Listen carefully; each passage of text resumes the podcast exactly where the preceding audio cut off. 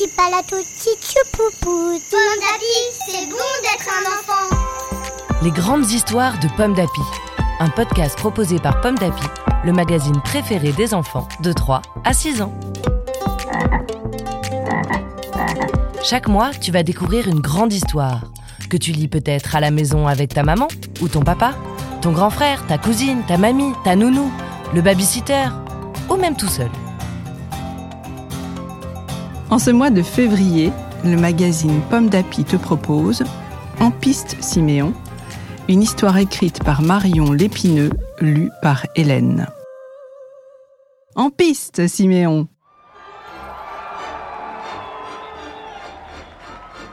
Au cirque Chimpanzouille, rien ne va plus. Siméon a disparu. Caché sous les gradins, Siméon boude dans son coin. Pendant ce temps-là, Papa Clown le cherche partout.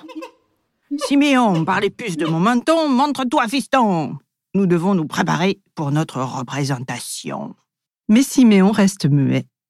Il ne bougera pas d'un poil, c'est décidé. Son gros nez rouge sent le renfermer et le gêne pour respirer. Ses grandes chaussures lui font mal aux pieds et l'empêchent de gambader. Il sent son ventre se nouer, ses mains tremblotent et ses genoux gigotent. Il préférait être partout ailleurs que sous ces terribles projecteurs. Siméon en a assez. Faire le clown, oh ça, non, plus jamais. Au-dessus de sa tête, Siméon entend le public s'installer. Ça y est, le spectacle va bientôt commencer. Soudain, Siméon se met à rêver. Et si, au lieu d'être un clown, il devenait un dresseur de fauves? Sur la piste, il serait grandiose. Mais avec les lions, il faut faire attention. Et Siméon aurait une peur bleue de se faire croquer. Siméon, il pourrait devenir euh, trapéziste. Siméon voltigerait comme un grand artiste. Le public crierait des hurrahs et des bravos. Siméon serait fier de son numéro. Mais très vite, son rêve se brise car il sait bien qu'il a le vertige. Tiens, tiens, c'est au tour de Papa Clown de s'avancer. Siméon passe sa tête sous un banc pour l'admirer. Et déjà, tout là-haut, sous la toile du chapiteau, Siméon entend les rires des enfants. Une phrase de son papa lui revient à l'esprit. Nous serons toujours des clowns, de père en fils, c'est ainsi. Pourtant, pour Siméon, être clown, c'est bien fini. Et aujourd'hui, sur la grande piste, c'est son petit frère Zébulon qui le remplace. Il a l'air si heureux de faire le clown à sa place. Soudain, un agréable parfum de vanille vient lui chatouiller les narines. Mais oui, c'est le parfum des crêpes, celle de Suzon, qui est si douce et qui sent si bon. Avec son nez rouge qui lui pinçait le nez, Siméon n'avait jamais réalisé combien les crêpes de son ami avaient l'odeur du paradis.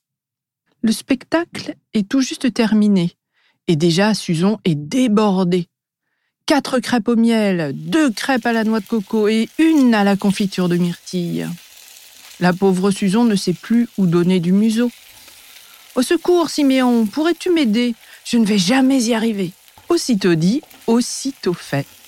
Siméon enfile un beau tablier et s'installe derrière les fourneaux. Il fait sauter les crêpes, haut, très haut, toujours plus haut. Oh, comme il est doué, notre Siméon. Allez, hop, une crêpe au citron pour madame, et zou, monsieur, en voilà une à la crème de marron. Une farandole de crêpes sont dégustées en l'espace d'une seule soirée.